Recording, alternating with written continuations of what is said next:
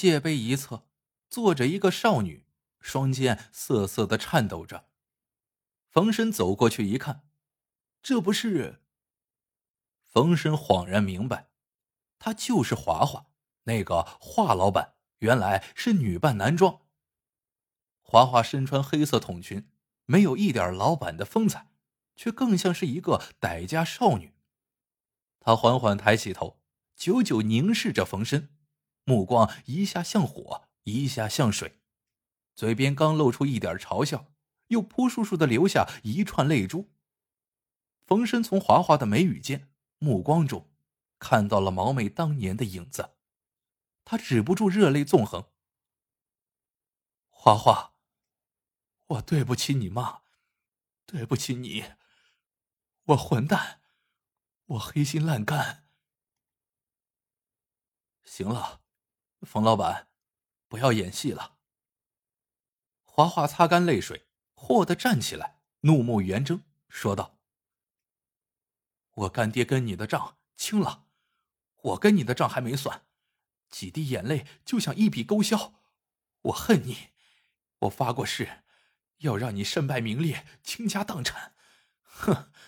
翡翠王，你自投罗网。冯生哑口无言，心想：我活该背负着沉重的十字架，我罪有应得。华华似乎还不解恨，阴阳怪气的说：“冯老板，上次你白白扔了五百万，这次是来讨还血债的吧？”我不好意思让你空手回去，决定送你一件礼物。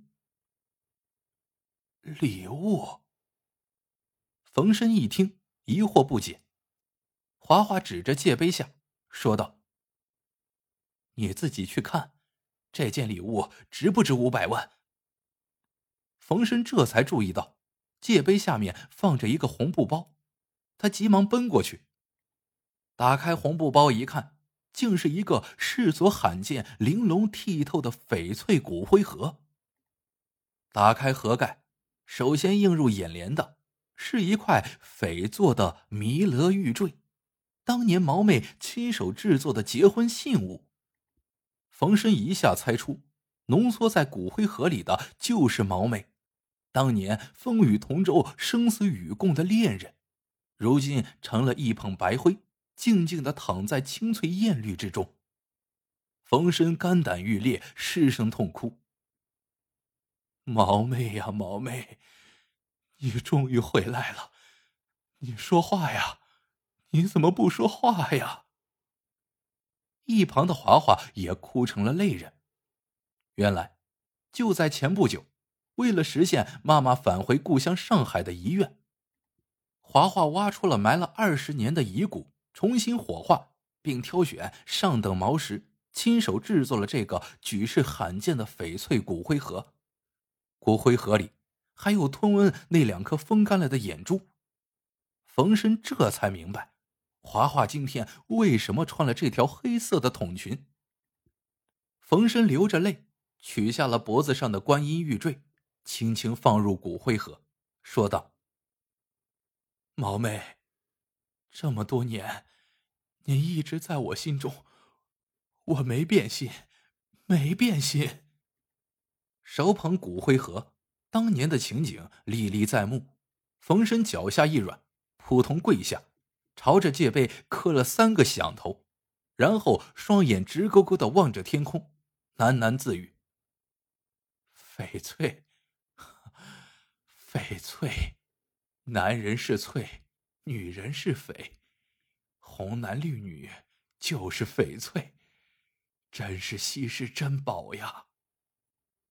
短短几天的经历使冯生大彻大悟，华华以为冯生受了刺激，精神出了毛病，顿时吓坏了。冯老板，爸，爸，你怎么了？父女俩抱头痛哭。平静下来以后，冯生。把当年回到上海后的一切都告诉了华华，他哽咽说道：“华华，跟我回上海吧，还有你妈，我们永远在一起，不分开。这也是你干爹的意思。你是上海人。华华原谅了冯生，他先前的尖刻不见了，语气中多了几分温柔，说道：“不，我不是上海人，我生在帕坎，在帕坎，我是帕坎人。干爹对我恩重如山，他眼睛瞎了，老了，我不能无情无义。”华华说。他现在已经全权主管帕坎石场，生意十分红火，总有一天会把生意做到上海。到时候他一定会带着吞温一起去逛逛上海。冯生听了这一席话，越发的内疚，说道：“华华，你这么有情有义，我知足了。美玉无价，情谊更无价呀。”父女俩依依惜别。华华一再叮嘱：“听干爹说，我妈临死前还念叨着上海。爸，回到上海后，你一定要带上妈妈，到她小时候生活过的地方走走、看看，听听乡音，叙叙乡情，了却了她最后的心愿。爸，哎，哎。”冯生泣不成声。几天后，冯生抱着骨灰盒重返上海，一路上思绪万千，百感交集。已经对不起一个毛妹了，不能再对不起另一个毛妹；已经愧对华华，不能再愧对另一个还没出生的小生命。到了虹桥机场，冯生走下了飞机，怀抱着骨灰盒，絮絮叨叨：“到家了，毛妹。”阿拉上海到了。这时，一个陌生男子追了上来。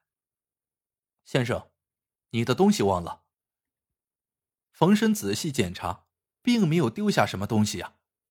那个陌生男子把手里提着的一个沉甸甸的口袋交给了他。冯生赶紧打开一看，竟然是一枚光溜溜的天鹅蛋。冯生四下张望。那个陌生男子早已悄无声息的离去了。再看那个口袋里，还有一张吞温留下的字条。阿深，这是我当年答应给你的报酬。虽然你不讲信用，但终究送了我一件比玉石珍贵万倍的礼物。这就是华华。有了华华，所有的宝物。我都不稀罕，所以，我仍然信守当年的诺言，把这批天鹅蛋和毛妹一同交换到你的手里。天哪，天哪，这哪是天鹅蛋？这分明是吞温的大情大义、大恩大德。冯生仰天长叹，突然，他一愣。眼睛望着天空，一眨也不眨。此时已经傍晚，雨后天晴，天空格外的清澈透亮，蓝的像翠。夕阳染红了缕缕薄云，像火一样鲜红鲜红的，红的像翡。整个天空像一块硕大无比的翡翠，不带一丝杂质，质地晶莹，色彩艳丽，简直堪称绝世珍品。在这块巨大的翡翠下，人世间的翡翠都显得那样的渺小、轻微。冯生感慨万分，泪如泉涌，泪滴簌簌落下，像珍珠一样轻轻扣响了骨灰盒。毛妹，你听到了吗？